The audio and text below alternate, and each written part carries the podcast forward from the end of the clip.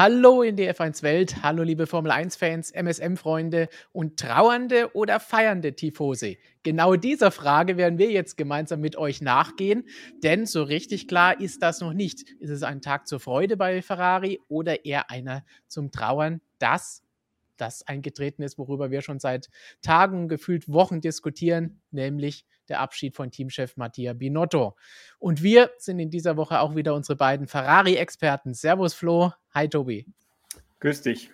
Wir haben schon drauf gewartet, wann die große Bekanntgabe kommt. Jetzt ist es offiziell. Mattia Binotto ist nicht mehr Ferrari-Teamchef, zumindest ab dem Beginn des nächsten Jahres was wir davon halten, wer vielleicht sein Nachfolger werden könnte und welche Folgen das Ganze für die Scuderia und die Formel 1 im Gesamten haben könnte. Darüber wollen wir jetzt gleich diskutieren. Ihr könnt da natürlich wie immer mitmachen, entweder eure Frage in den Live-Chat reinwerfen, dort mitdiskutieren, wenn ihr das Ganze nicht live anschaut, natürlich auch in den Kommentaren unter dem Video hinterher.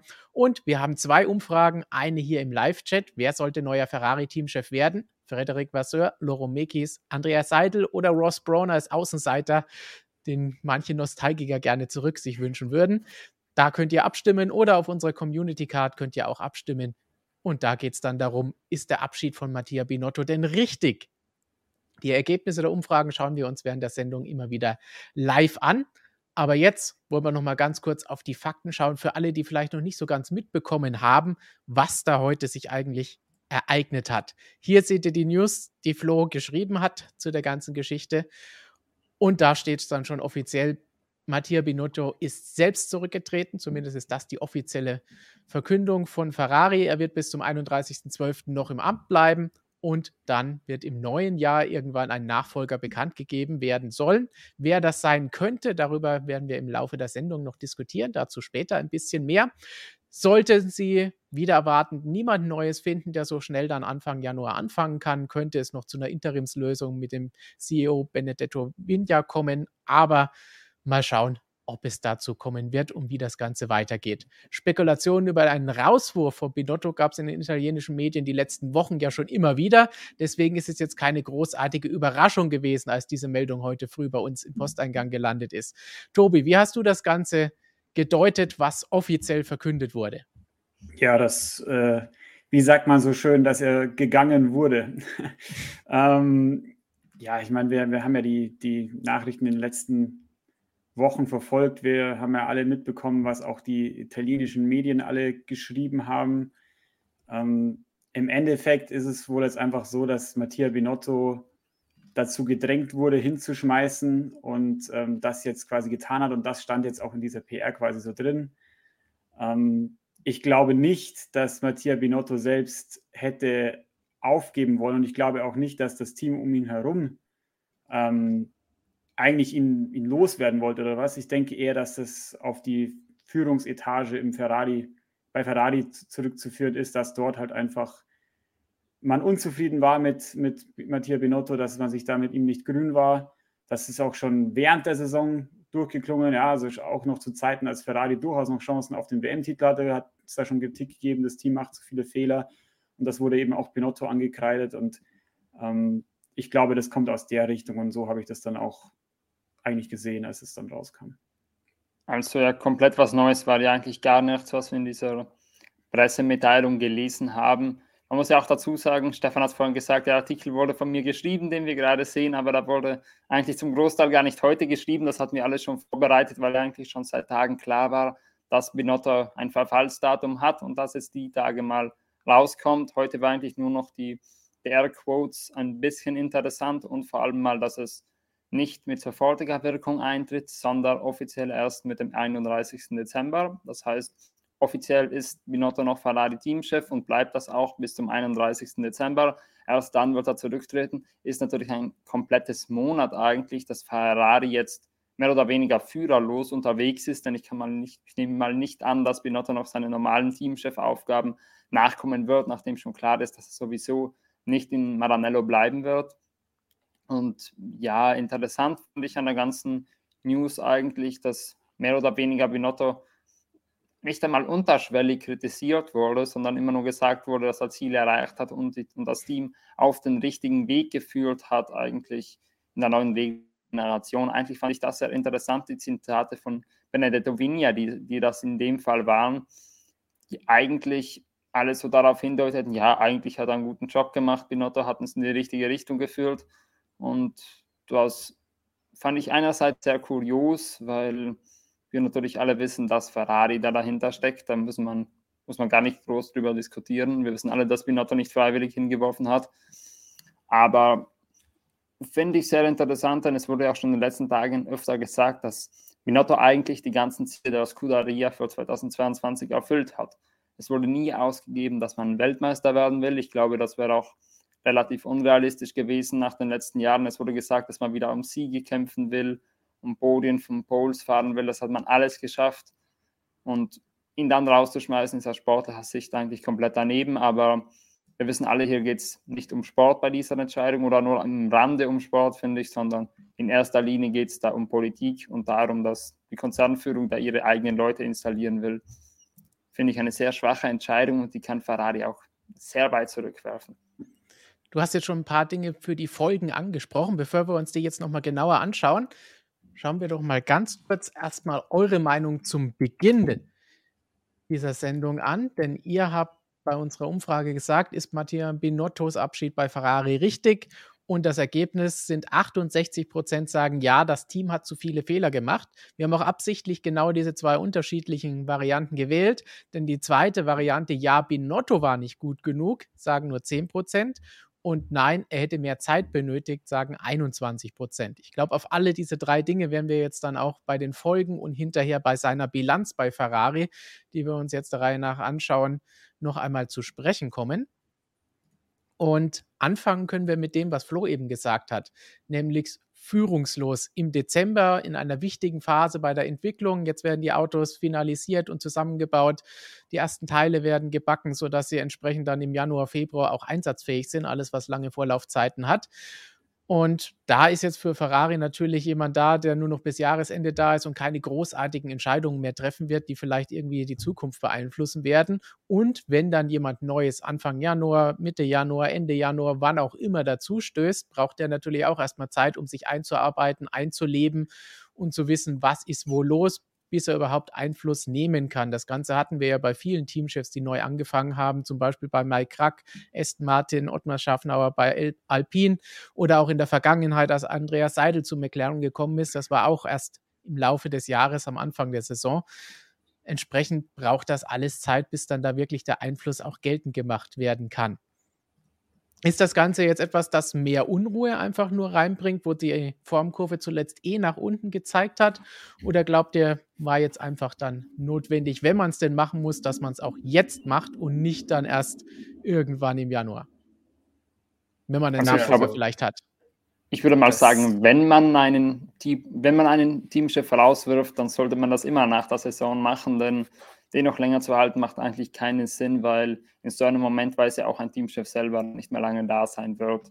Denn wenn man ihn im Januar rauswirft, wird er doch bis dahin auch gemerkt haben, dass man nicht lange mit ihm plant und schon an Nachfolgeoptionen arbeitet. Das macht da überhaupt nichts besser, finde ich. Aber allgemein ist die Entscheidung doch sehr fragwürdig. Nach einem Jahr mit der neuen Regelgeneration da ihn vor die Tür zu setzen, vor allem einem nicht so schlechten Jahr mit Ferrari. Das dürfen wir nie vergessen, wo, wo die waren 2020, wo die waren 2021. Da finde ich das alles sehr fragwürdig. Und ob das dann ein potenzieller Nachfolger, ich glaube, die Namen werden wir später nochmal genauer erörtern, aber ob das ein potenzieller Nachfolger besser machen kann, daran bleibt nur zu zweifeln. Und vor allen Dingen, es ist ja nicht die, die Ablöse, wie du sie jetzt vielleicht beschrieben hättest, dass man es gleich nach der Saison machen sollte, weil wenn ich das so mache, dann mache ich den Cut sofort und weiß auch schon, wer dann kommt. Dann kann ich so machen. Aber sie machen ja genau so ein Zwischending, das nicht Fisch, nicht Fleisch ist. Mattia Benotto offiziell noch bis 31. Äh, Dezember im Amt, ähm, wo wir alle davon ausgehen, dass er jetzt nicht mehr arbeiten wird da oder zumindest nicht mehr in dieser Funktion ist. Ähm, und sie wissen noch gar nicht, wer nachfolgen soll, offensichtlich, sonst hätten sie ja schon jemanden präsentiert. Also, ich weiß auch nicht, also das ist kein klarer Umbruch, sondern das, ist mehr, das deutet genau das an, was Steini auch in seinem Kommentar vermutet. Das ist einfach Unwissenheit der Führungsetage davon, wie man, äh, wie man in der Formel 1 Erfolg haben kann. nämlich indem man kontinuierlich etwas aufbaut und jemandem Vertrauen schenkt. Und das zeigt Ferrari jetzt schon seit Jahren, dass sie das genau eben nicht tun, sondern dass sie viel zu schnell immer die Geduld verlieren. Und ähm, ja, da kommt halt sowas bei raus und ich denke, dass es Ferrari nächstes Jahr durchaus hart treffen kann. Und ich, Gut, ich glaube aber muss man da wahrscheinlich Datum, abwarten. Ja, weil die glaube, Entscheidungen, was Datum, das Auto angeht, sind ja schon getroffen. Und vor allem aber, man muss sagen, das Datum, der 31.12., der da genannt wurde, da deutet ja darauf hin, dass man da vor allem jemanden von außen reinholt, würde ich mal behaupten. Denn wenn man eine interne Lösung gleich parat hätte, könnte man das auch viel schneller durchziehen. Ich glaube, diese Deadline zeugt auch davon, dass man vermutlich irgendwo anders fischen geht und nicht irgendwo im eigenen Unternehmen jemanden aus der Schublade hervorkramt. Also das würde jetzt zum Beispiel gegen einen Mackies deuten diese Stellungnahme und auch gegen andere, die wir, glaub, die wir glaube ich, nachher nochmal genauer besprechen werden. Genau, wobei ich sehe das jetzt nicht als Deadline an. Es heißt ja nur, er hat den Vertrag bis Jahresende und den wird er erfüllen und dann wird er entweder aufgelöst oder dann ist es eben vorbei und er macht nicht weiter. Es ist ja keine Deadline, bis dahin soll jemand Neues da, da sein. Ferrari ah. sagt ja explizit, Anfang nächsten Jahres werden sie einen Nachfolger präsentieren. Ja, genau, das wollte ich ja jetzt sagen. Ich glaube, wenn man aber wenn man jetzt schon einen Nachfolger parat hätte, würde man auch nicht sagen, Anfang nächsten Jahres können wir den präsentieren, dann hätte man hier schon einen in wenigen Tagen da. Also wenn man planen würde von vornherein, McKees wird das Ganze übernehmen oder der höchst, höchstwahrscheinlich, dann schreibe ich nicht rein, dass man das als nächstes Jahr macht, denn da gibt es ja keinen Sinn dafür. Also da würde ich schon rauslesen, dass es eindeutig eine Alternative von außen ist und vor allem, dass man McKees auch nicht das Vertrauen schenkt, das komplette Team zu führen. Das auf jeden Fall. Andererseits ist natürlich auch immer eine Sache, wann gibt man bekannt? Will man das alles gleichzeitig bekannt geben? Da gibt es natürlich auch viele interne Überlegungen innerhalb der Teams, die sagen, okay, will man dem einen jetzt hier noch das, die man dem den relativ positiven Abschied gibt, nämlich nicht sagt, wir haben ihn rausgeworfen und vor die Tür gesetzt, wie es in der Vergangenheit bei Fahrern oder auch Teamchefs der Fall gewesen ist, sondern sagt, hey, er tritt von alleine zurück, seine Entscheidung, jetzt lassen wir ihm das Ganze, lassen auch dieses positive Zitat in der Pressemitteilung, das du vorhin schon zitiert hast, natürlich steht da nichts Negatives drin, vor allen Dingen, wenn man ihn in Anführungsstrichen dazu gebracht hat, zu machen, was man ja anscheinend will. Deswegen wäre ich mir da jetzt nicht so sicher, die können genauso morgen auch einen Nachfolger bekannt geben. Aber sie haben sich die Zeit gelassen, nächstes Jahr, damit auch nicht ständig jetzt vor Weihnachten wahrscheinlich wir ankommen und andere ankommen und nachfragen, wann ist denn soweit, was passiert denn jetzt, habt ihr noch keinen, um Gottes Willen, ihr seid ja so schlecht. Da braucht es dann natürlich auch ein bisschen Ruhe, auch bei Ferrari mal. Aber wenn wir die Bilanz eben schon angesprochen haben. Die Frage ist aber, wenn ich das noch einwerfen darf, Stefan, wie viel Ruhe hat Ferrari wirklich bis, bis Weihnachten, wenn man die ganze Zeit einen Nachfolger sucht? Ich meine, wir sind da ja noch die, eher lässigeren Partner, glaube ich. Aber wenn man die italienische Presse anschaut, wie die da gerne eskaliert bei solchen Sachen, ich glaube, so viel Ruhe gibt es nicht in Maranello, bevor die nicht wissen, wer das Ruder übernimmt und auf immer als nächstes einprügeln kann. Solange sie nicht jedes Rennen in Doppelsieg holen, ist in Maranello, glaube ich, nie Ruhe. Ganz genau. Aber zumindest ist jetzt klar, es wird nicht sofort mit etwas zu rechnen sein. Und wenn doch, dann können sie auch noch positiv dastehen und vielleicht ein bisschen glänzen in der Situation. Wenn wir uns aber die Zahlen anschauen, der nächste Teamchef wird der fünfte Teamchef in zehn Jahren. Seit 14 Jahren warten sie auf einen Titel. Das klingt alles schon mal nicht so positiv, wenn wir uns die reinen Zahlen anschauen. Wenn wir uns jetzt mal nur auf die vier Jahre, seitdem Mattia Binotto Teamchef war, konzentrieren, dann sieht es vielleicht ein bisschen anders aus. Insgesamt muss man ja auch sagen, er war jetzt 28 Jahre bei Ferrari, seit der Zeit von Michael Schumacher mit dabei gewesen. Das heißt, es ist eine wahnsinnig lange Zeit und wenn der dann jetzt geht, ist das schon was. Und wenn wir uns seine Zeit als Teamchef anschauen, 2019 angefangen, haben wir dazu auch einen wunderbaren Artikel bei uns auf der Webseite, wo ihr alles nochmal nachlesen könnt. Und da sind sie Zweiter geworden 2019, waren verbessert, hatten allerdings auch eine gewisse Affäre, was den Motor angeht, die dann am Anfang des nächsten Jahres rausgekommen ist. Da erfolgte dann 2020 der massive Absturz, nur noch Platz 6, schlechteste Abschneiden der Scuderia seit Ewigkeiten. Und dann letztes Jahr ging es wieder nach oben, zurückgekämpft auf Platz 3, Aufwärtstrend erkennbar. Und den haben sie dieses Jahr definitiv fortgesetzt. Aus eigener Kraft Siege eingefahren, vier Rennen gewonnen, zwölf Pole Position, zweiter Platz in der Konstrukteurswertung, zweiter Platz in der Fahrerwertung. An sich für das neue Jahr, äh, neue Ära, neue Reglement nicht schlecht, wie Flo das ja vorhin schon angesprochen hat. Jetzt werden viele wieder mit den üblichen Vorwürfen kommen. Bevor wir uns die anschauen, wenn wir jetzt nur mal diese Zahlen uns anschauen, würdet ihr sagen, das war ein schlechtes sportliches Jahr für Ferrari? Nein, überhaupt nicht. Nein. Also Nee, weil vor allen Dingen, ich muss mir ja, du hast es völlig richtig getan, du hast ja die Entwicklung aufgezeigt. Du musst ja die, man muss ja die Vergleichsgrößen sich ansehen. Man darf ja nicht sich hinstellen und sagen, ja, Ferrari, die haben so und so viele Siege und so viele Weltmeisterschaften geholt, sondern man muss sich ja anschauen, was war in den Jahren zuvor.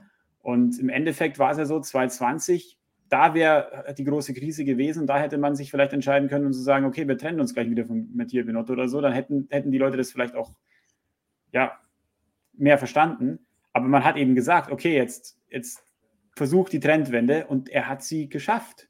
Er hat sie geschafft, es ist ganz klar. Und äh, wir sehen Platz, Platz 6, Platz 3, Platz 2, Anzahl der Podestplätze, Anzahl der Pole Position, Anzahl der Siege immer gesteigert und zwar beträchtlich von Jahr zu Jahr. Ähm, auch die Punkte natürlich, die Anzahl der Punkte immer gesteigert, beträchtlich. Richtige Entscheidung auch getroffen, auch wenn das vielleicht manche nicht gerne hören, da den Carlos Sainz zu verpflichten, finde ich ähm, absolut soliden Fahrer verpflichtet, der, der eben dann, dann neben Charles Leclerc auch auf weitere Jahre fahren kann. Ähm, ich sehe einfach nicht groß, was man ihm in der Entwicklung anlasten könnte. Und auch in diesem Jahr, ähm, wenn ich euch jetzt 2020 gefragt hätte, nach dieser Saison, glaubt ihr mir, dass äh, Ferrari in zwei Jahren vor Mercedes in der WM landet? Ihr hättet mich doch für verrückt erklärt, oder? Aber genau das ist passiert. Also wo kann ich groß ansetzen, den Hebel? Ich, ich will es im Gesamtbild einfach nicht sehen. Ich verstehe schon, warum sich Leute über Einzelnes aufregen, über die Strategien, über die Unzuverlässigkeiten und so weiter, dass das natürlich für viele Ferrari-Fans ärgerliche Momente waren. Keine Frage, völlig nachvollziehbar.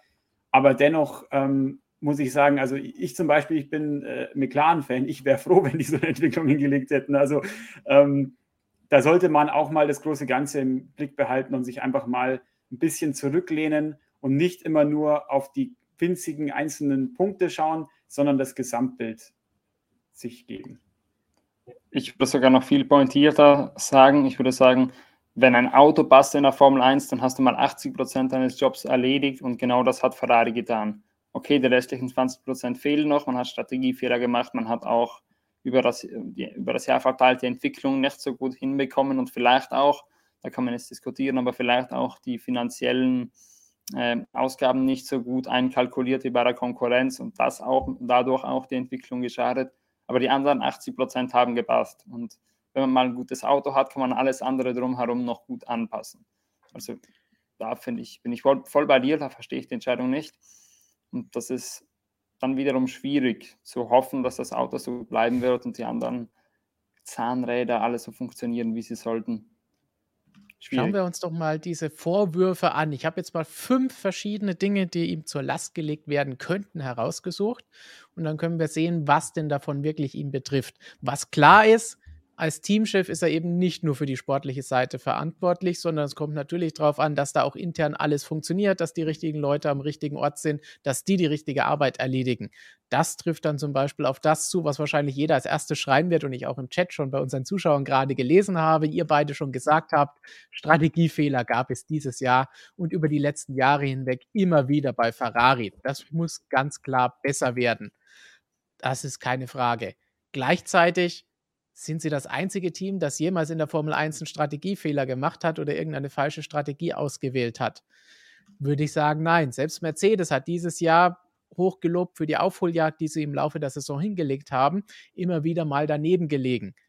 Wer wird dieses Jahr gelobt? Red Bull. Wer wurde die letzten Jahre gelobt? Mercedes. Die, die das beste Auto hatten, werden dafür gelobt, dass sie halt dann relativ einfaches Spiel haben, dann auch die beste Strategie sich auszudenken oder mit jeder Strategie gewinnen könnten. Deswegen ist es ein bisschen einfach, meiner Meinung nach, dann nur auf Ferrari einzuschlagen, ohne zu sagen, dass das richtig ist, was sie gemacht haben. Aber deswegen zu sagen, muss der Teamchef weg, finde ich ein bisschen zu einfach. Ja, und vor allem, was man nie vergessen darf, natürlich schaut das bei Ferrari manchmal in Rennen dann schlecht aus, wenn jemand von der Pole Position startet und dann irgendwann Zweiter, Dritter wird. Und man vielleicht auf dem Weg dorthin strategisch versucht hat, was einen anderen Weg zu gehen wie die Konkurrenz. Natürlich schaut das dann auf den ersten Blick schlecht aus, aber wir hatten viele Fälle in dem Jahr, wo eigentlich die Ausgangslage so war, dass trotz einer guten Qualifying-Platzierung, möglicherweise sogar Pole, eigentlich Ferrari keine Chance den Rennsieg hatte. Es war mehrmals so. Und dann hat es vielleicht nachher blöd ausgesehen, weil man strategisch was anderes probiert hat und dann auf den ersten Blick so den Platz verloren hat. Und man hätte auch andersrum keine Chance gehabt. Also, ich glaube, wir haben während der Saison schon oft Binotto verteidigt und dass er vor allem für die Strategie nicht so viel kann. Natürlich auch im Großen und Ganzen verantwortlich ist, wie für das gesamte Team, aber dass dann am Ende die Strategieabteilung und die Tools, auf die sich die Strategie stützt, dass die funktionieren müssen. Und solange die nicht funktionieren, kannst du Teamchef machen, wen du willst. Der, der wird da nicht diese das alles verändern kann, äh, können. Da muss man, wenn mal, in der Strategieabteilung ansetzen. Womit ich auch nicht sagen will, es muss unbedingt der Strategiechef liegen in Accurata. Möglicherweise schon, möglicherweise nicht. Vielleicht ist da bei Ferrari intern irgendwo anders das Problem. Also ich finde das sehr vereinfacht zu sagen, Binotto muss fliegen, nur weil er jetzt die, weil Ferrari schlechte strategische Entscheidungen getroffen hat. Und dazu das kann man auch noch sagen, dass der Druck von außen sich dadurch quasi nochmal multipliziert hat, weil man quasi das Gefühl hatte, auch gerade medial, man will ja quasi einen spannenden WM-Kampf sehen. Und dann sagt man quasi, der Grund, warum es den nicht gegeben hat, schlechte Strategien von Ferrari. Was so natürlich, und das hast du ja auch richtig angesprochen, wo einfach nicht stimmt, weil insgesamt gesehen hätten sie auch mit perfekten Strategien nicht gegen Red Bull gewonnen. Die waren einfach schneller dann im Rennen, vor allen Dingen in der zweiten Saisonhälfte. Aber das ist halt der Punkt, wo man den Finger in die Wunde legen kann. Und ähm, natürlich bedeutet das nicht, dass das alles super war, ganz im Gegenteil, da waren wirklich ein paar haarsträubende Fehler dabei. Aber das ist nichts, wo ich jetzt sage, wieso sollte man das nicht in Zukunft auch verbessern können? Also wieso sollte man nicht auch an, äh, wie, so wie man es anderen Teams auch zugesteht, dass sie sich irgendwo verbessern mussten. Ja, Red Bull hat von 2014 bis 2020 keine WM-Titel gewonnen. Hat man da Christian Horner in Frage gestellt? Nein. Also sollte man da auch mal, wie man so schön sagt, die Kirche im Dorf lassen. Bleiben wir bei dem Strategiethema. Alex H. meint, das stimmt zwar, aber es ist ja auch nichts passiert. Es wurden aus den Strategiedebakeln nie Konsequenzen gezogen. Die Entscheidung liegt beim Teamchef oder nicht. Ja, aber was sind denn Konsequenzen? Wie Tobi eben gesagt hat und Flo, ist die einzige Konsequenz immer, jeden rauszuwerfen, weil ein Fehler gemacht wurde. Dann würde hier aber niemand mehr sitzen. Wenn wir die letzten 20 Jahre bei uns immer jeden rausgeworfen hätten, der einen Fehler macht, dann ist niemand mehr da, der für euch Bericht erstattet und wahrscheinlich schaut auch keiner mehr zu, weil ohne euch allen zu nahe zu treten, ich glaube nicht, dass ihr alle noch nie einen Fehler gemacht habt. Und wenn wir danach gehen, müssten wir dann jeden loswerden. Ja, ich glaube, der Gedanke, ich weiß nicht, warum könnte man jetzt sagen, dass nie Konsequenzen gezogen werden? Es wurden nie Leute gefeuert, weil ansonsten kriegt ja. man ja von den Konsequenzen, die intern gezogen werden in einem Team, nicht viel mit es kann durchaus sein, dass man intern da seine Analysen getroffen hat, vielleicht die Systeme ein bisschen verändert hat, in denen man arbeitet und so weiter. Ich würde das gar nicht so vereinfacht sagen, dass nie Konsequenzen gezogen wurden. Vielleicht wurden nie Konsequenzen gezogen innerhalb des Teams, aber es wurde zumindest nie eine äh, kommuniziert, dass jemand gefeuert wurde. Ich glaube, das ist das ja. Einzige. Aber ansonsten finde ich das jetzt schwierig, so einfach zu sagen. Man muss ja auch sagen, gegen Saisonende hat man durchaus ein bisschen gelernt auch. Zum Beispiel Abu Dhabi hat man mal gesagt, wir schauen dieses Wochenende komplett nur auf die Rennbase, Qualifying schenken wir ab, dort können wir Red Bull eh nicht schlagen und dann im Rennen hat man auch noch eine gute Strategie geliefert. Also da hat man eigentlich das gesamte Wochenende lang nur gute Entscheidungen getroffen und richtige Entscheidungen getroffen. Zumindest würde mir jetzt keine andere einfallen. Also insofern hat sich da schon was verändert im Laufe der Saison dass man natürlich immer noch so Batzer einstreut, wie Leclerc auf den Winters rauszuschicken in Brasilien und so weiter. Ja, das ist natürlich bitter, aber ich, ich kann dem nicht so zustimmen. Ich glaube, intern hat man das durchaus debattiert auch. Und wie du gesagt hast, Konsequenzen müssen ja nicht immer sein, dass jemand raus muss. Ich lese auch jetzt wieder im Chat, Rueda muss weg, weil es zu viele Strategiefehler gegeben hat. Konsequenzen können aber auch sein, dass sie ihre Abläufe, ihre Prozesse verbessern, dass sie ihre Analysemethoden, ihre Tools verbessern, damit das Ganze funktioniert. Dass sie ihre Korrelation besser hinbekommen, wie das bei Mercedes gemacht wurde. Und wenn sie dafür eine Excel-Tabelle verwenden, verwenden sie dafür eine Excel-Tabelle. Und wenn sie ihre welchen coolen Programme haben, nehmen sie die. Aber letztlich geht es darum, etwas, was wir von außen nicht sehen können. Das sind die Konsequenzen, die auch bei Mercedes über die letzten acht, neun Jahre dazu geführt haben, dass sie so viel Erfolg hatten. Das Toto Wolf seinen berühmt-berüchtigten Satz, den wir hier so gerne zitieren, immer wieder gebracht hat, wenn auch in den überlegenen Dominanzjahren irgendwo mal ein Rennen schiefgegangen ist oder es eng geworden ist, gesagt hat, okay, aus diesem Fehler, da werden wir lernen und die Konkurrenz wird diesen Tag noch verteufeln, an dem uns das passiert ist und wir verloren haben. weil jetzt haben wir die Sachen abgestellt und das Gleiche passiert nicht nochmal. Entscheidend ist ja, dass nicht nochmal der gleiche Fehler gemacht wird. Dass ein anderer Fehler gemacht wird, okay. Aber nur weil man sagt, das waren alles Strategiefehler, heißt das nicht, dass das alles immer exakt das gleiche ist und die gleiche Ursache hatte. Vielleicht war es bei manchen Sachen der Fall, die uns jetzt nicht einfallen, aber muss man vorsichtig sein. Man kann nicht sagen, Strategiefehler ist Strategiefehler ist Strategiefehler. Und man muss vor allem auch sagen, vielleicht schaut es auch deshalb danach aus, dass man immer uneinsichtig war mit den Strategiefehlern was Binotto immer getan hat, das war diese No-Blame-Culture. Ein bisschen eingeführt bei Ferrari. Er hat sich immer vor das Team gestellt. Er hat äh, nie irgendwie mit dem Finger irgendwo hingedeutet und hat auch ein bisschen, ich glaube, Anleihen bei Toto Wolf genommen, der das ja auch schon seit Jahren praktiziert hat. So Binotto hat nie irgendwie einen Fehler auf dem Team sitzen lassen, der hat ihn eher noch auf sich selber genommen. Diese Rückendeckung zu geben, ich glaube, dadurch ist ein bisschen der Eindruck entstanden, dass man die Fehler nicht eingestehen will, wobei es ja in der Regel Binotto einfach, und deshalb auch vielleicht der Eindruck entstanden, dass Binotto immer die Ursache allen Übels ist bei Ferrari, weil er immer gerne mal die Fehler auch auf sich selbst genommen hat, um nicht den Druck auf andere zu lasten.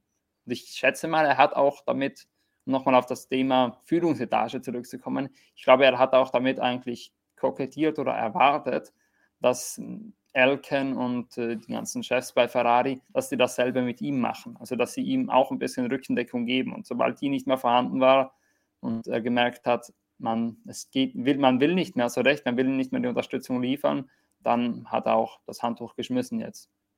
Dann würde ich sagen, ziehen wir einfach mal einen Schlussstrich über, unter die Strategie, denn da könnten wir wahrscheinlich sonst noch ewig uns im Kreis drehen.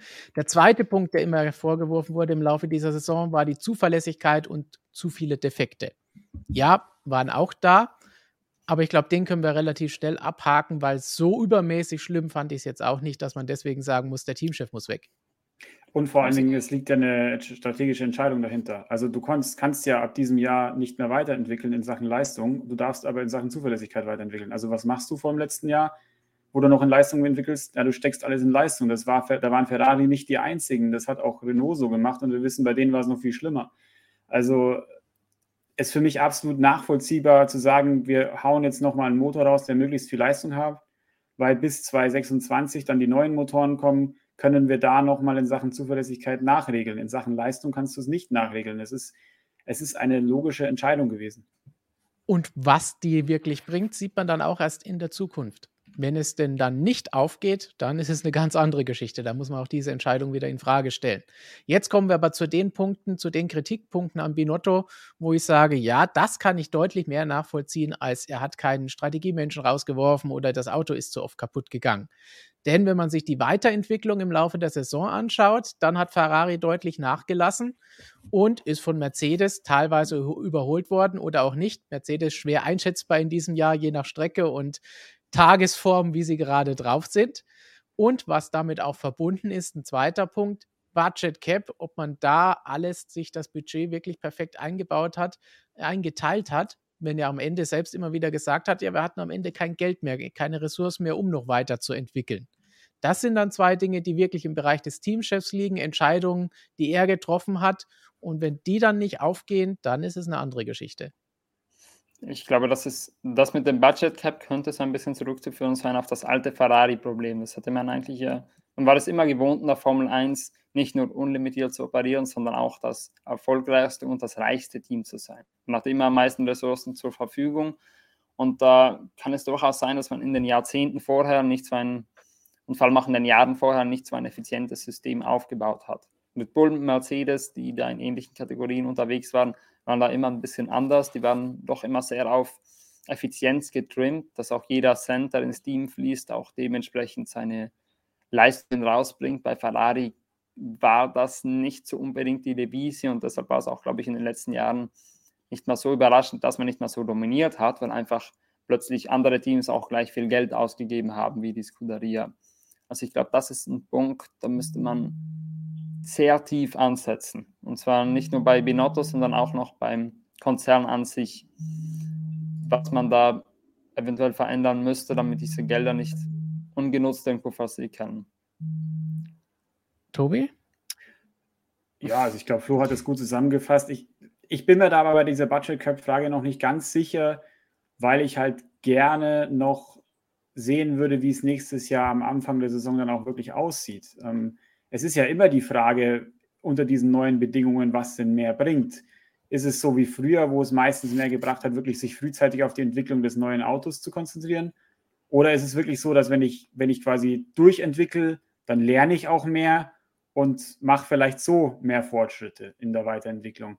Das ist ja noch irgendwo im Unklaren. Wir wissen nicht, was, was in dieser neuen Regelgeneration dahingehend das Erfolgsrezept ist. Wenn jetzt Ferrari nächstes Jahr aufschlägt und gesagt hat, und auch mal ein Wahnsinnsauto hat und, und, dann einfach sagt, ja, wir haben halt einfach früher das neue Auto äh, gebaut, dann stehen wir alle da und können das gar nicht mehr so stark kritisieren. Also ich, ich bin mir da nicht ganz so sicher. Ich glaube schon, dass Flo natürlich einen Punkt hat, dass da was im Argen liegt in dem Sinne, dass halt für Ferrari das nochmal doppelt und dreifach eine neue Situation ist, weil bei Ferrari war immer vieles im Argen, aber diese eine Sache war eben nie das Problem, dass man Geld äh, irgendwo äh, anschaffen musste, weil ähm, im Endeffekt Ferrari ist Ferrari und das heißt, wenn du, wenn du Sponsoren suchst, dann musst du dich noch hinstellen und sagen, hey, wir hätten noch Platz auf unserem Auto und schon sind welche da, die, die dich sponsoren wollen.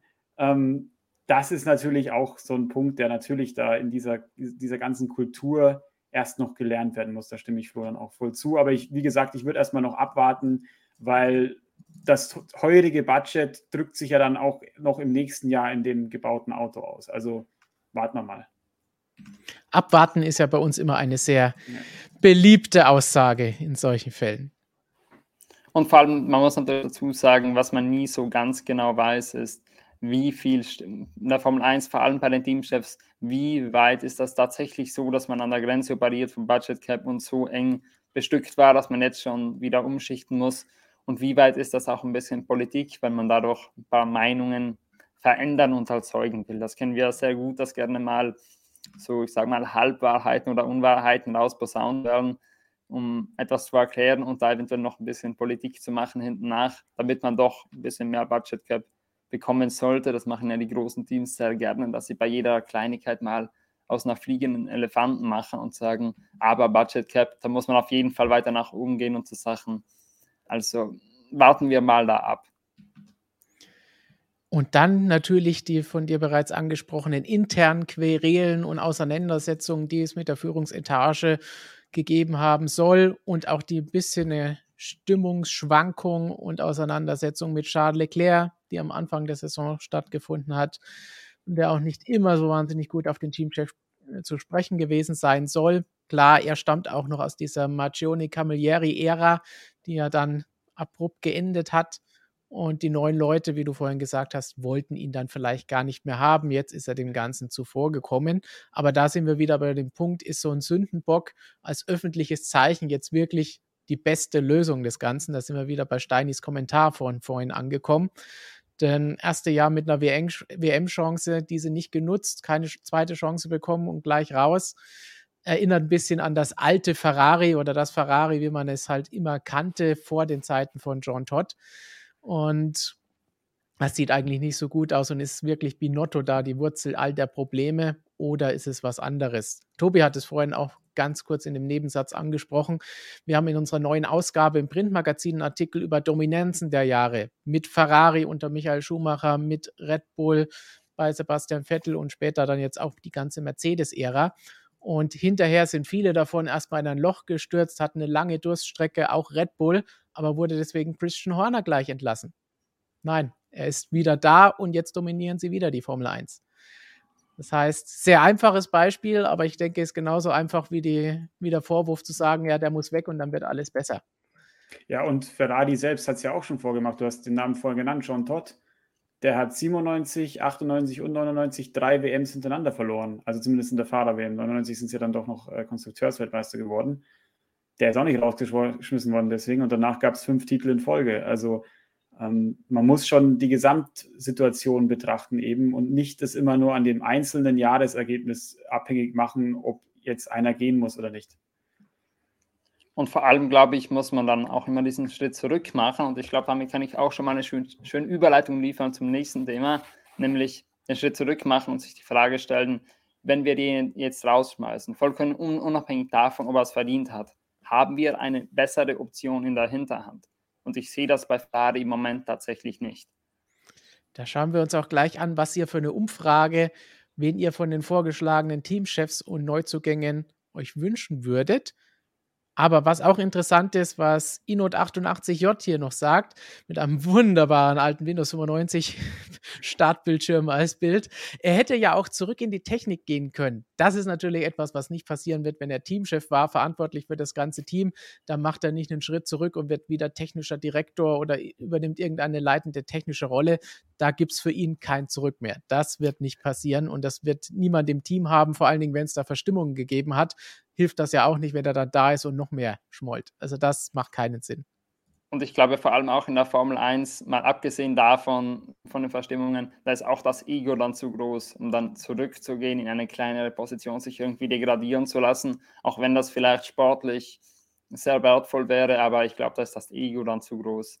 Das ist dann ja. für einen Teamchef oder für einen wie Binotto in dem Fall wahrscheinlich zehnmal angenehmer, wenn er sagt, ich gehe irgendwo zur Konkurrenz, die brauchen auch fähige Motorenleute Dort soll er ja auch schon dem Hörensagen nach ein paar Angebote bekommen haben. Und ich denke, das ist da die wahrscheinlichere Variante, denn wenn man schon irgendwo rausgeschmissen wird, ich glaube, das ist auch ein bisschen menschlich nachvollziehbar, wenn man irgendwo rausgeschmissen wird, wird man auch nicht sagen, aber ich kann ja noch diesen anderen Job, diesen viel schlechteren Job, der schlechter bezahlt wird und bei dem ich tiefer in der Rangordnung bin, bei euch übernehmen. Ich glaube, das würde wahrscheinlich keiner so im echten Leben machen er hat das ja vier Jahre lang gemacht. Er war keine Interimslösung, die kurz befördert wurde für zwei Monate und dann kam jemand Neues. Das ist was anderes. Der geht dann wieder zurück in seinen alten Job. Aber das hier nach vier Jahren macht er jetzt nicht mehr den technischen Direktor oder irgendetwas bei Ferrari. Woanders ist das vielleicht wieder eine ganz andere Geschichte. Aber auch diese Doppelbelastung, die er am Anfang hatte, wurde ihm ja auch schon vorgeworfen und hat sicherlich auch ein bisschen dazu beigetragen, dass es nicht immer ganz so rund gelaufen ist. Man muss ja auch das auch nochmal erwähnen. Ja, man muss ja auch dazu sagen, aus dem hat Binotto ja auch gelernt, dass er da oft betont in den letzten ein, zwei Jahren, dass er am Anfang irgendwie diese ganzen Aufgaben auf sich geladen hat und irgendwie alles selber machen wollte und es dann nicht lief, weil irgendwie einerseits zu viel zu tun hatte und in den letzten Jahren dann mal dazu überging, diese Aufgaben auch ein bisschen zu delegieren. Also er war, glaube ich, jetzt noch immer Teamchef und auch Technikverantwortlicher offiziell, aber da waren sehr viele Aufgaben, die er an andere übergeben hat, die irgendwie verteilt waren. Gegen Ende war das immer, hatte man das Gefühl, ein runderes Team, das er da geformt hat und nicht mehr eine Binotto-Mannschaft, wo halt die anderen Beiwerk sind, blöd gesagt, sondern das hat er dann auch schnell gemerkt. Und deshalb finde ich es nochmal schade, dass er jetzt keine weitere Chance mehr bekommt, diesen Aufbau wirklich zu weiter zu begleiten. Denn man hat echt das Gefühl, nach diesen Anfangsjahren, als er die ganzen Fehler gemacht hat, hat er viel daraus gelernt. Dann hoffen wir mal, dass die neuen Teamchefs schneller lernen oder schon mit diesen ganzen Erkenntnissen anfangen. Und zum Beginn, bevor wir uns die einzelnen Namen mal anschauen, die hier gehandelt werden, werfen wir doch mal einen Blick auf eure Abstimmung und was ihr sagt, wen ihr gerne haben würdet. Das ist jetzt eine Umfrage, bei der nur vier Optionen möglich sind. Frederik Vasseur, Alpha Sauber Teamchef, aktuell. Dazu Loro Mekis als Sportdirektor bei Ferrari. Andreas Seidel, der in der Vergangenheit immer wieder mal gehandelt wurde. Und Ross Braun, weil so ein paar historisch veranlagte Fans ihn natürlich gerne sehen würden, aber liegt sogar gleich auf mit Vasseur aktuell hier mit 31 Prozent, knapp gefolgt von Seidel mit 29 Prozent. Aber das ist wohl eher die unwahrscheinlichste Variante. Wollen wir mit ihm gleich anfangen? Mit Ross hat sich mit den Erfolgen der Vergangenheit ja. verdient? Würde ich mal ja. sagen, denn den würde ich mal schnell abhaken. Ich glaube, da, da wurde von einigen jetzt in den Raum geworfen, von einigen Medien auch, glaube ich, vor allem, weil er eben seine FIA-Karriere beendet hat und dann viele gesehen haben, oh, gerade erst Karriere, also gerade erst da ausgetreten, dann wäre es doch, ist es doch naheliegend, dass er zu Ferrari geht, weil es genau vom Zeitraum übereinstimmt. Aber ich glaube, auch ein Ross Brown selber hat keine Lust mehr, sich da groß anzustrengen. Das hat auch in einer Kolumne vor ein paar Tagen sehr schön spritzig ausgedrückt, dass er gesagt hat, er wird die Formel 1 vom Sofa aus als Fan verfolgen, dort mitschimpfen und mit feiern, je nachdem, was gerade passiert. Und da sieht die Formel 1 in guten Händen. Also aus diesen Aussagen ließ ich mal heraus, dass er kein Interesse hat, noch zu einem Team zurückzukehren. Und man sollte sich, glaube ich, auch sonst die Frage stellen, ob das echt so eine gute Lösung wäre. Natürlich, wir alle wissen, er hat einen Riesenjob erledigt bei Ferrari. Das ist gar keine Diskussion rundherum.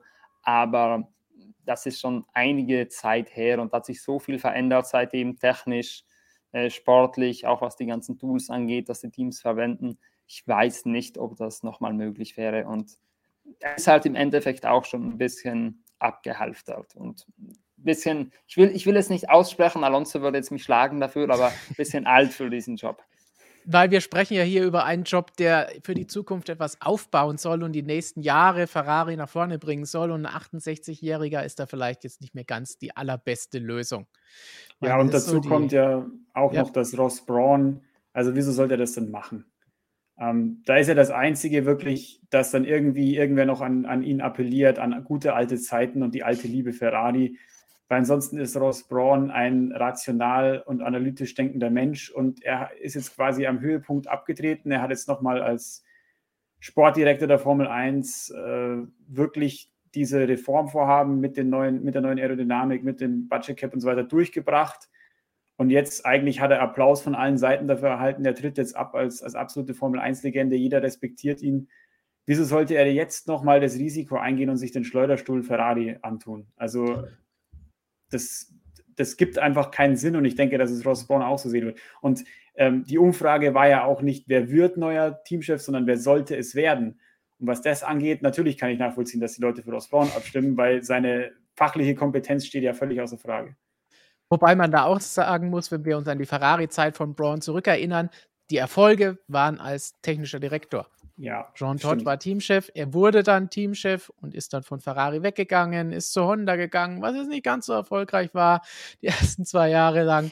Und danach dann mit dem eigenen Team, dank diverser äh, Vorteile, die sie in diesem Jahr hatten, den Titel geholt. Aber trotzdem als Teamchef, würde ich sagen, auch mit Mercedes Grundstein gelegt hinterher. Aber die Erfolge konnte er da auch nicht feiern, sondern das war auch alles erstmal Basisarbeit leisten und andere haben dann die Erfolge geholt. Will er das jetzt nochmal mit Ferrari machen? Ich glaube nicht.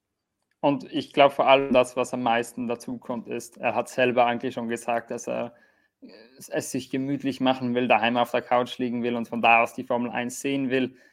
Das passt alles von Aussagen her nicht zu jemandem, der sich jetzt so ein so ein windiges Pferd wie, den, wie Ferrari antut. Ja. Er kennt sich da ja auch ganz gut aus. Und da ist es jetzt, wie wir ja vorhin festgestellt haben, vielleicht noch ein bisschen schlimmer als damals mit Luca Di Montesemolo und John Todd und Michael Schumacher in dieser Mannschaft, die sie damals hatten. Namen, die auch noch in diese Riege reinpassen, die nicht sehr wahrscheinlich sind, auch im Chat jetzt öfter mal genannt wurden. Ja, einige hätten vielleicht gerne Sebastian Vettel als Teamchef. Das wird nicht passieren. Sebastian Vettel hat, glaube ich, auch ganz andere Interessen und als Teamchef null Erfahrung. Wenn, dann müsste man sagen, wenn man einen Fahrer holen will, dann ist es eher Fernando Alonso, der da als Teamchef in Frage kommt. Könnt ihr euch auch bald äh, die Meinung von Roger anhören in unserem großen Saisoninterview und auch in Auszügen in unserem nächsten Video. Und was wir dann vielleicht noch haben, seit gestern ist ja auch jemand, der früher mal bei Ferrari war, wieder frei. Maurizio Arrivabene ist bei Juventus weg. Und gestern haben wir es anscheinend irgendwie verschrien. In unserer Redaktionskonferenz am Nachmittag haben wir noch gesagt, oh, wenn Benotto weg ist, dann könnten sie ja eigentlich Arrivabene wieder zurückholen. Jetzt ist er weg und der andere plötzlich frei. Ich glaube aber, den können wir ebenfalls abhaken. Den wird sich Ferrari nicht mehr antun. Der, der wird sich auch Ferrari nicht mehr antun. Und ich glaube vor allem, er hat jetzt mit Juventus, ich bin jetzt im Fußball nicht so gut informiert wie in der Formel 1, aber da hat er, glaube ich, andere Sorgen, die er im Moment irgendwie in den Griff kriegen muss. Und es hat ja einen guten Grund, warum da bei Juve diese große Rücktrittsaffäre jetzt gerade ist. Also um es kurz zu machen, ich kenne mich ja ein bisschen aus dem Fußball. Er hat mit Juventus genauso viele Titel geholt wie mit Ferrari. Jetzt wird Christian Mehner dem Chat schon zum zweiten Mal vorgeschlagen als Teamchef. Ich weiß nicht, ob das so gut ist. Immer noch realistischer als Adiba Benen. Also für uns wäre es nicht gut, weil wir brauchen den ja hier ab und zu, aber also nicht Adiba Bene, also sonst gerne nicht. Ich meine, als Tausch würde ich das dann sofort machen. Christian Mehner. Aria Bene hat die guten Anekdoten. Zu uns, oder? Oder? Das wäre auch gut. Arriva Bene für den Stream zu uns und Christian Mena zu Juventus. Der hat Aber die ganzen Geschichten Ferrari. Äh, von Kimi unter Ferrari, dem Auto. Stimmt. Genau so ist das Ganze. Aber eigentlich, wenn wir, wenn wir böse sein wollen, müssen wir sagen, wenn Ferrari verzweifelt, lautet die Antwort in den letzten Jahren eigentlich immer Rory Byrne. Weil immer, wenn Umbruch ist, Reglement und das Auto ist Mist, dann holen sie ihn immer wieder als Berater zurück. Vielleicht kommt das als nächster Schritt. Gut, schauen wir ich uns mal die Namen an. Wahrscheinlich. Schauen wir uns mal die Namen an, die vielleicht eher realistisch sind. Mein einen davon hat Flo ganz am Anfang ja fast schon gut ausargumentiert und ausgeschlossen, nämlich Loromekis. Ach genau, ja, stimmt. Da war ja was, aber ich würde mal sagen, wie, ich bleibe bei dem, was ich vorhin gesagt habe. Vom Datum her würde es irgendwie keinen Sinn machen, so lange zuzuwarten und dann die intern naheliegendste Lösung zu wählen. Aber von dem, was er über Ferrari weiß, wie lange er schon bei Ferrari ist, die ganze Erfahrung, die er jetzt mit dem Team gesammelt hat und auch schon die relativ hohe Rolle, die er inne hatte, würde es aus sportlicher Sicht vielleicht mehr Sinn machen als die anderen Optionen, die noch so übrig sind. Natürlich ist die Frage, kann man es ihm zutrauen, da auch als Teamchef das zu leiten? Im Moment ist er nur unter Anführungszeichen Sportrektor. Da ist dann immer die Frage, wie langfristig soll das Ganze sein? Will man jetzt einfach nur schauen, die Vorbereitung für nächstes Jahr gut abzuwickeln und da eine fähige Person zu haben oder will man echt wiederum so einen Art Jahresplan machen und schauen dann in ein paar Jahren wieder erfolgreich zu sein? Da würde man da natürlich eher schon einen Formel-1-Profi reinsetzen, der schon viel Erfahrung hat, wie zum Beispiel der Herr hier links auf dem Bild, zu dem kommen glaube ich später noch. Also da ist jetzt die Frage, wie man da strategisch vorgehen will und vor allem auch, wie man intern McKees einschätzt, ob man ihm das zutraut oder nicht. Das ist aus unserer Warte schwer zu beurteilen. Für mich machte er immer einen sehr fähigen Eindruck eigentlich. Vor allem auch an den Rennwochenenden, als er Binotto vertreten hat. Das hat jetzt nie gewirkt, als wäre er überfordert mit der Aufgabe. Er hat immer sehr gut vorbereitet gewirkt und auch als sehr guter Ersatz gewirkt. Aber ich bin mir da auch nicht so sicher. Ich, ich weiß vor allem nicht, was er dann besser machen sollte als Binotto. Also im Prinzip als die Nummer 1 wäre, man die Nummer 2 hinten nach war. Das ist mir eher es, unklar es ist natürlich auch noch andere Aufgaben damit verbunden, weil er übernimmt jetzt die Aufgaben des Teamchefs oder von Binotto, wenn er nicht da war, an der Rennstrecke, an dem Rennwochenende. Aber Binotto hat vielleicht noch ein, zwei andere Aufgaben, was die Führung des Teams angeht und das Management angeht, die, mit denen er sonst nichts zu tun hatte, die man dann auch erstmal schauen müsste, ob er da reinwachsen kann und dafür und geeignet ist. Und vor allem, was man bei Ferrari ja nie vergessen darf, die Politik. Und vor allem in der Formel 1 auch sonst nie vergessen darf, dass man da auch sehr mal politisch aktiv sein sollte. Das habe ich jetzt bei Mackies noch nie gesehen. Er war aber auch fairerweise, muss man sagen, noch nie in der Rolle dafür. Nicht nur das, sondern die Frage natürlich, die wir vorhin auch gestellt haben, was will eigentlich die Ferrari-Chefetage? Was, was wollen Elkan und Co.? Ähm, das ist ja eigentlich die Frage, wollen die vielleicht sogar absichtlich eben jemanden von außen haben. Warum auch immer, also ich zweifle ja eh, ob sie es genau wissen, warum das eigentlich so sein soll, aber ähm, ist der, der Weg dann einfach zu sagen, ja, jetzt nehmen wir von intern wieder einen hoch, so wie es ja bei Vinotto eigentlich auch schon war, ist das nicht vielleicht eh schon quasi ein, ein rotes Tuch bei den Chefs, sondern die wollen, die wollen die, die große Verpflichtung einfach haben. Vielleicht mag das ja auch schon Grund genug sein, dass es Mekis gar nicht äh, so in Betracht gezogen wird, obwohl er vielleicht nicht bei genauer Betrachtung doch dafür geeignet wäre. Das ist durchaus auch eine Überlegung wert. Es gibt noch eine zweite interne Variante bei Ferrari, die allerdings auch wieder für ein bisschen Tumulte sorgen würde, weil man dann auch wieder umbesetzen müsste. Und das wäre Antonello Coletta. Ja, genau. Also Coletta ist ja, da wird es im meisten wahrscheinlich kein Begriff sein. Es sei denn, ihr habt in den letzten Tagen Artikel von uns gelesen, da wurde der Name mehrfach erwähnt. Aber Coletta war doch. ja oder ist immer noch GT-Chef bei Ferrari. Also er ist für die GT3 und so weiter verantwortlich. Und was vor allem nächstes Jahr noch dazu kommt, das ist jetzt die Hauptaufgabe, der er sich widmen wird, dass er die ganze Hypercar-Sparte leitet. Das heißt, er wird das Le Mans-Programm von Ferrari, im Prinzip ist er der Chef des Le Mans-Programms von Ferrari. Machen wir es ganz einfach. Und da wäre es dann natürlich auch schwierig, wenn man sagt, den jetzt zu Ferrari schieben, also zum Formel-1-Team von Ferrari schieben, müsste man irgendeinen Ersatz dafür, finden. Das würde dann wiederum das Le Mans-Programm, mit dem man ja ab 2023 voll durchstarten will, das um einiges schwächen. Ich meine, Colette, großer Vorteil wäre natürlich, er kennt Ferrari, er kennt sich da intern aus und ist, würde ich mal vermuten, äh, auch politisch sehr gut im Geschäft, denn ansonsten kommt er nicht in die Rolle. Und was natürlich dann gegen ihn spricht, ist, dass er in einer komplett anderen Sparte beheimatet ist, man vielleicht Ferrari nicht nur als Formel 1-Team, sondern als Konzern mehr schwächt dadurch, wenn man ihn da jetzt verschiebt und da wieder die Rollen komplett neu besetzt. Denn nur weil er das im GT-Sport gut bewandert ist und im, mit den Sportwagen gut zurechtkommt, heißt das ja nicht, dass er in der Formel 1 gleich so einen fließenden Übergang schafft. Wir hatten also zum Beispiel so einen Quereinsteiger letztes Jahr bei Alpine, mit äh, Brivio, der von Suzuki aus der MotoGP gekommen ist, dort großartige Arbeit erledigt hat und viel geleistet hat. Eigentlich aus einem relativ kleinen Team Suzuki ein Weltmeister, eine Weltmeistermannschaft geformt hat und dann der Formel 1 war der komplett inexistent eigentlich. Also das muss nicht immer gut sein, so ein Quereinsteiger. Vor allen Dingen aber halt auch die Frage, ähm, da muss man sich ja gleich gefallen lassen, wenn man das jetzt wirklich macht, ihn dazu verlegen quasi, dass man schon bevor überhaupt das erste Le Mans-Auto gefahren ist, mehr oder minder dieses Projekt torpediert.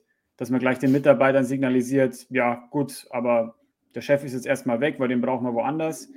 Ähm, das ist halt auch ein fatales Signal. Also ich glaube nicht, dass man das machen will.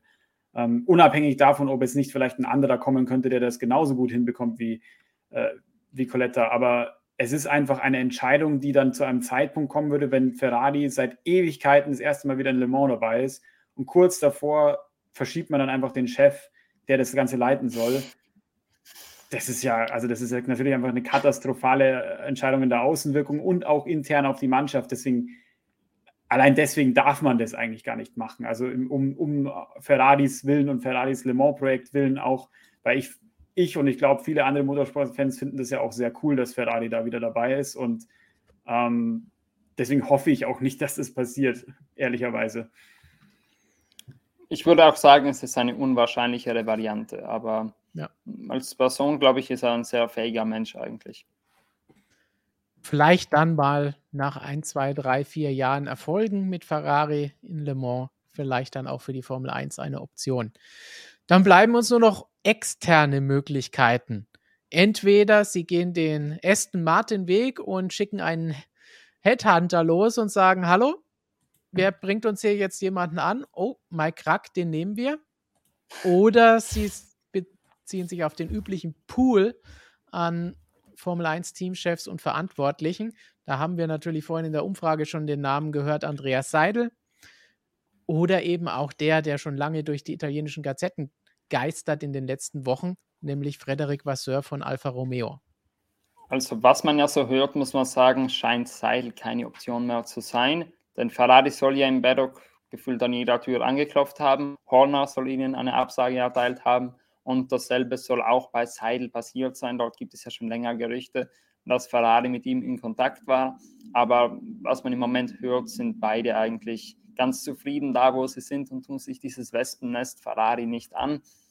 Deshalb bleibt eigentlich nur noch einer übrig und der wurde noch nicht so wirklich dazu befragt. Zumindest wüsste ich da jetzt nichts davon und scheint zumindest nicht komplett abgeneigt zu sein, nämlich Vasseur wer erscheint im Moment, würde ich sagen, als die wahrscheinlichste Option, dass er diesen Posten übernimmt. Und es hat vermutlich auch einen Grund, warum die Italiener, also die ganzen italienischen Zeitungen, das sehr häufig schreiben.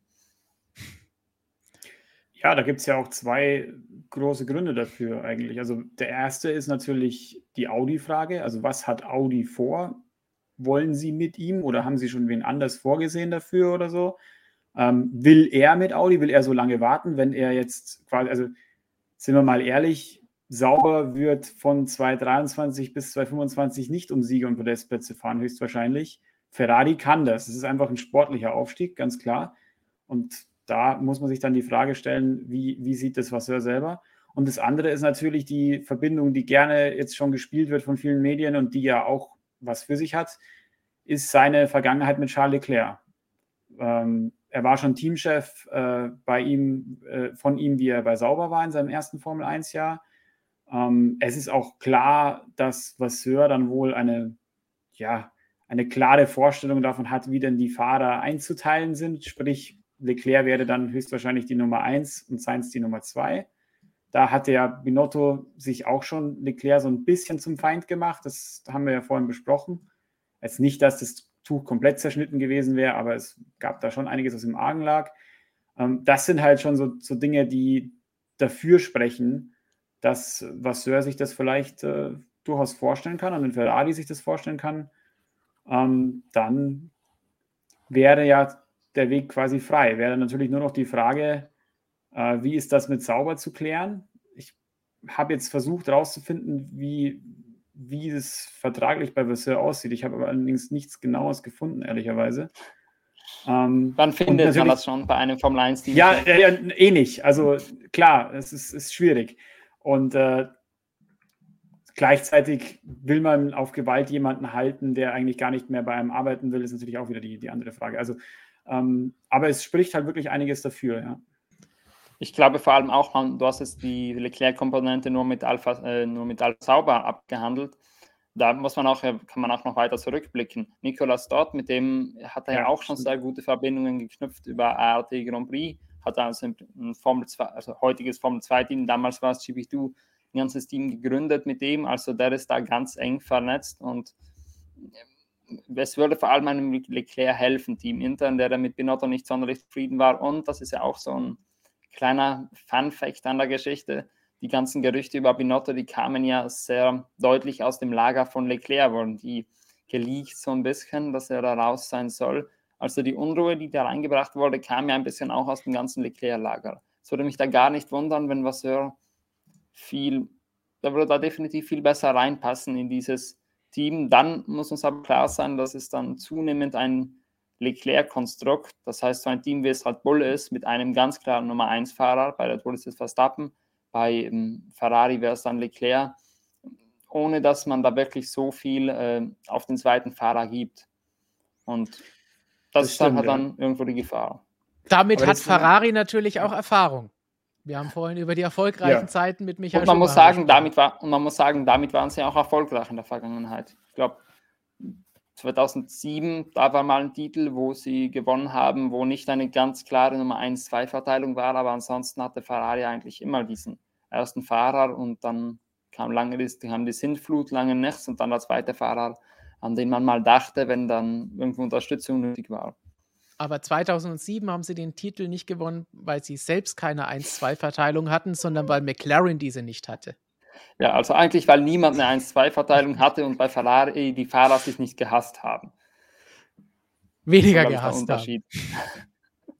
Ja, aber um jetzt mal die, die Red Bull-Brücke auch noch zu schlagen, die du vorhin angedeutet hast, ja klar, die, die Frage ist natürlich dann, ähm, die sich Ferrari auch stellen muss, läuft man vielleicht mit den aktuellen Entwicklungen auch Gefahr, dass ein Charles Leclerc, der natürlich zweifelsohne A, das Zeug und B, den Anspruch hat, Weltmeister zu werden, ähm, dass der vielleicht sich dann doch irgendwann mal überlegt, hm, vielleicht schaue ich doch mal woanders hin. Vielleicht schaue ich vielleicht mal auf den Sitz, der bei Mercedes frei werden könnte, wenn Lewis Hamilton mal die Karriere beendet oder ähnliches. Wer weiß, wann wer 2026 oder was dann gut ist. Und nicht vergessen, sein Vertrag geht im Moment auch nur in Anführungsstrichen natürlich bis 2024. Ja, also Verstappen hat uns ja vorgemacht, wie lange so ein Vertrag gehen kann. Ähm, auch dahingehend natürlich die Frage, ist das ein, nicht eine gute Entscheidung, halt auch einfach, um sich dann die Dienste von Leclerc langfristig zu sichern, weil ich sehe jetzt auch nicht ehrlicherweise, wer denn die große Alternative für Leclerc für Ferrari sein soll. Also Russell wird bei Mercedes festgebunden sein. Vielleicht kriegt man noch Norris, aber ansonsten sehe ich jetzt auch nicht, wer dann derjenige sein soll, außer Leclerc, der für Ferrari den WM-Titel einfahren soll. Andererseits ich, ist die Frage, hat Leclerc denn bewiesen, dass man so stark auf ihn setzen muss, dass man den Teamchef nach seinen Gutdünken dann da reinsetzen muss? Hat er so starke Leistungen gebracht bislang? Dieses Jahr hat er gepatzt, wenn es drauf ankam. Und vor allem die Frage ist halt auch bei Leclerc, hat, bei welchem Team würde er überhaupt unterkommen, wo er gesetzt Nummer 1 wäre? Mercedes ist der, sollte langfristig mit Russell abgedeckt sein, die werden auf den bauen, wohl natürlich auch. Damit sind eigentlich die zwei Top-Teams im Moment schon raus aus dem Geschäft. Die haben beide kein Interesse, da noch einen großen Rivalen reinzuholen. Und wenn sich dahinter nicht viel ändert, hat eigentlich McLaren auch einen Norris. Wenn McLaren plötzlich stark ist, wird Norris einen Teufel tun und, und äh, McLaren verlassen. Also ich sehe bei Leclerc wirklich nicht die Alternative, wo er sagen könnte, nein, Ferrari, der Teamchef passt mir nicht, da haue ich ab. Also wenn, wenn das echt ein Gedanke bei Ferrari war, bei dieser Entlassung, dann hat man da sehr schnell und sehr viel aus Furcht reagiert und ohne viel Nachdenken, sage ich mal so. Dann war das eine noch schlechtere Entscheidung, als wir es vorhin schon gezeichnet haben. Was jetzt nicht heißen sollte, dass Leclerc ein schlechter Fahrer ist, aber er muss es halt auch erstmal beweisen können und das ändert sich auch schnell. Wenn er ein Auto hat, das plötzlich super gut ist, dann ist auch alles andere relativ schnell wieder vergessen. Ganz genau. Aber das müssen sie Aber- jetzt erst einmal bauen. Und ich würde jetzt aber vor allem mal sagen, was glaubt ihr beide eigentlich? Wer wird dieses Cockpit übernehmen? Also im Cockpit sage ich schon. Cockpit. Diesen Posten übernehmen. Also wer wird Binotto Nachfolger? Also ich denke, Ein es, deutet alles auf was so hin.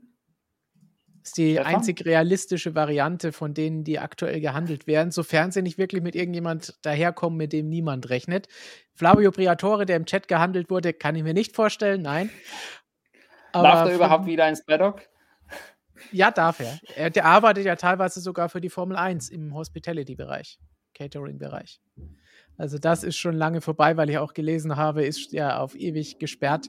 Nein, das wurde umgewandelt und ist schon lange wieder aufgehoben. Er war auch schon wieder zurück im Paddock. Aber würde Ja, auch ich glaube- sagen, was Sir klingt nach der realistischen Variante. Ob das die beste Variante ist, muss ich sagen, kann ich aktuell nicht beurteilen. Es ist Ich schwierig. glaube, ich glaube, da sind wir uns alle einig, dass was er jetzt der wahrscheinlichste Nachfolger ist.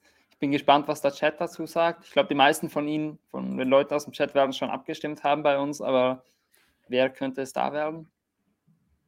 Ich habe gelesen, Arriva Bene immer öfter. Dann, Aber die, die? Zahlen verändern sich nur minimal. Wir haben immer noch 31 Prozent jetzt für Vasseur, 30 für Ross Brown, 29 an die Seite und Und es ist ja weit weiterhin die. Frage, wer sollte und nicht wer wird's. Das ist ja ein Unterschied. Ist ja vielfach der, der Wunsch der Vater des Gedankens. Also zum Beispiel, also dass viele hier für Seidel abstimmen, kann ich auch äh, verstehen, dass Ferrari-Fans den vielleicht gerne haben wollten, aber es ist halt die Frage, ist das realistisch? Und da sind wir uns ja relativ einig, dass es das nicht ist. Wenn ihr vielleicht auch unser Video am Wochenende schon angeschaut habt, das Flo gemacht hat, über Ferrari und Binottos Situation und ein paar Ausschnitten aus unserem Interview von Christian mit Roger, der hat da auch ein paar schöne Anekdoten ausgepackt, wie Ferrari auf Teamchefsuche war. Wer es noch nicht gesehen hat, unbedingt da nochmal reinschauen. Da gibt es noch ein paar mehr Analysen zur Ferrari-Saison und natürlich auch, wie es weitergehen könnte. Gut, dann haben wir uns geeinigt. Ihr könnt uns in der Abstimmung noch sagen. Wir können vielleicht dann noch einmal einen Blick darauf werfen, ob sich etwas getan hat an der anderen Umfrage. Sprich, ist der Abschied von Binotto bei Ferrari richtig? Aber ich glaube, die Zahlen, die sind trotz mehr Stimmen ähnlich geblieben. 68 Prozent sagen immer noch Ferrari, das Team hat zu viele Fehler gemacht. 11 Prozent sagen, Binotto hat zu viele Fehler gemacht. Und 21 sagen, er hätte einfach mehr Zeit benötigt. Ich finde es aber immer noch wirklich äh, sehr interessant, eben die, die 68 Prozent eben für die eine Ja-Variante, die aber ja nicht unbedingt alleine Binotto die Schuld zuschiebt, zu sehen. Es ist, wirkt ja so ein bisschen so, das Team hat so viele Fehler gemacht. Das kennt man ja vielleicht von einem Fußballteam, das schlecht spielt und dann muss halt der Trainer den Kopf hinhalten, so ungefähr. Und so ein bisschen ähnlich ist es hier vielleicht auch, auch wenn die Fußballanalogie natürlich nicht immer funktioniert, auch wenn ich hier schon laut im Chat lauter sage, dass Peter Neurohrer übernehmen soll bei Ferrari. Das wäre sicherlich auch witzig. Vielleicht kann er noch Felix Magath dazu holen und ein paar Medizinbälle vorbeibringen. Ich weiß es nicht, aber ähm, Für die Strategieabteilung, ist- wenn sie mal wieder ist- was missbauen. ja, genau. Ich muss, ja, ich muss ja fairerweise sagen, bei den ganzen Fußballnamen da im Chat, ich weiß bei den meisten Herren, wer sie sind, aber ich verstehe, glaube ich, den Gag dahinter nicht immer. Also Neuruder zum Beispiel, äh, habe ich mal gehört, kenne ich den Namen, aber wüsste, ist da Sie irgendwie sind nicht abstiegsgefährdet. Dann müsste er eigentlich ins Spiel kommen. Okay, aber ist da irgendein Gag dahinter, ein besonderer, den ich nicht verstehe? Ralf Schumacher wird jetzt vorgeschlagen.